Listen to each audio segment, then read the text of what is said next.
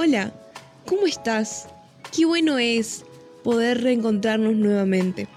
En esta ocasión queremos invitarte a escaparte un ratito de la rutina y que a través de estos podcasts juntos podamos enfocarnos en lo que Dios tiene para nuestra vida hoy. Hola, hola, ¿qué tal? ¿Cómo estás? ¿Cómo están ustedes? Qué bueno es volver a encontrarnos en este espacio de renuevo, en este espacio de comunión con Dios, en este lugar donde buscamos hablar de nuestro Padre Celestial, encontrarnos con Él en su palabra. Muchas veces no tomamos dimensión de lo maravilloso que es tener una relación con Dios. Podemos adorarle, podemos hablar con Él, Él nos escucha, Él oportunamente nos responde. Y eso es algo verdaderamente extraordinario. Hoy quiero hablarte del Evangelio de Juan capítulo 21. Es un pasaje fantástico, extraordinario. Jesús, el Cristo resucitado, vuelve a buscar a sus discípulos, a sus amigos. Eso es fantástico. Todos ellos que lo habían seguido por un buen tiempo perdieron las esperanzas cuando vieron a Cristo morir en la cruz. Luego de eso, volvieron a sus antiguas tareas y en este pasaje de Juan 21 se nos relata de este grupo de discípulos, de seguidores, que volvieron nuevamente a la pesca. Tomaron las redes, tomaron la barca y se metieron al mar. Pero en esta ocasión no sacaron nada. Fue una noche fatídica, fue una noche verdaderamente olvidable. Conocían la técnica, conocían la estrategia, sabían la manera en la cual se debía pescar, pero más allá de todo eso, en esta noche no sacaron nada. Pero de repente alguien desde la orilla les grita y les da una indicación y les dice, echen la red del otro lado de la barca. Y cuando lo hicieron, se encontraron con una sorpresa fantástica. Estos expertos pescadores vieron cómo la red se llenaba de pescados.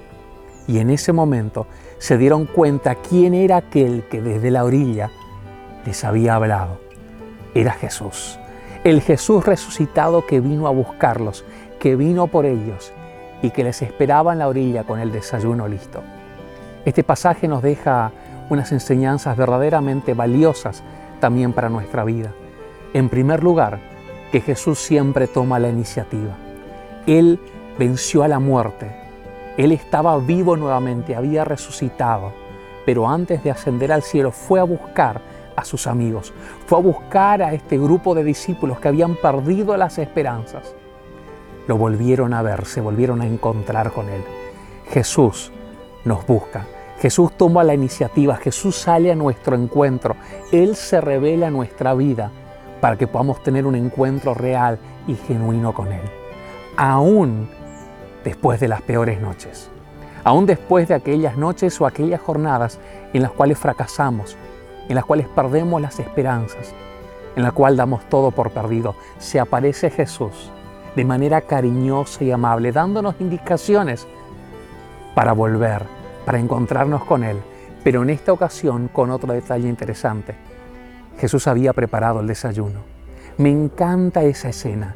El Cristo resucitado se toma el trabajo, se toma el tiempo para juntar las brasas, preparar el fuego y hacer pescado y prepararlo con pan para este grupo de seguidores. Jesús nos prepara el desayuno después de las peores noches. Jesús está atento a nuestras necesidades. Jesús sale a nuestro encuentro, aún en nuestro trabajo. Lo fue buscar donde ellos habían regresado. Y por último, algo que también me encanta y me fascina es que recién después de que hablaron, de que desayunaron, de que tuvieron este tiempo de comunión entre risas, abrazos posiblemente, cuando el amor de Jesús rodeaba toda la escena y se olvidaron de esa trágica y fatídica noche, ahí recién Jesús habla con Pedro. Lo interpela, lo interroga y le pregunta tres veces, ¿me amas? Pedro en cada una de estas respuestas dice, sí Señor, te amo. Y en la tercera responde, Señor, vos lo sabés todo vos sabés que, que te amo, que verdaderamente te amo. Muchas veces nosotros nos quedamos con la pregunta y la respuesta simplemente, como si de alguna manera Jesús le estuviera exigiendo un amor genuino, pero amor en fin. O si le estuviera recordando con cada pregunta las tres veces que Pedro lo había traicionado. Pero creo que además de eso, es posible que Jesús le estaba diciendo a Pedro, ¿me amas? Porque en realidad yo te amo. Jesús con cada pregunta le estaba demostrando a Pedro que era Él que lo amaba primero.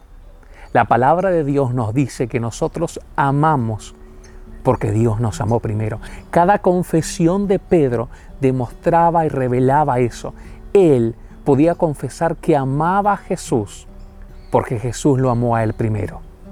Jesús lo eligió, Jesús lo llamó, Jesús volvió por él, le preparó el desayuno y le recordó lo valioso y lo importante que es para su ministerio, porque le dijo, vos vas a cuidar de mis ovejas. Así es Jesús con cada uno de nosotros. Nos demuestra primeramente cuánto nos ama antes de pedirnos que lo amemos a Él. Dio su vida en la cruz para salvarnos, para que tengamos una vida eterna junto a Él. La palabra de Dios precisamente nos revela eso. Dice en Lucas 19:10, el Hijo del Hombre vino a buscar y a salvar a los que están perdidos. Y nos viene a buscar a donde estamos, en el trabajo, en la escuela, en la facultad, en medio de tu noche fatídica y olvidable en medio de esas situaciones en las cuales no sabes cómo salir, Jesús toma la iniciativa y va a nuestro encuentro. Jesús nos prepara el desayuno para tener ese tiempo y ese espacio de comunión. Jesús nos demuestra que nos ama. Recordá que si amamos a Dios es porque Él nos amó primero. Te aliento y te desafío que en estos días puedas experimentar el amor de Dios, que te dejes amar por Él y luego podrás amarlo también. Que sientas el abrazo poderoso de nuestro Padre Celestial. Te apreciamos un montón y te agradecemos que te sumes a cada devocional de renuevo. Te enviamos un fuerte abrazo y muchas bendiciones. Nos vemos la próxima. Queremos agradecerte por acompañarnos hasta el final y así juntos poder descubrir lo nuevo que Dios tiene para nosotros día a día. Si quieres obtener más información, te invitamos a que nos puedas seguir en nuestras redes sociales. También puedes encontrarnos en nuestra página web como el Arca Project. Dios te bendiga.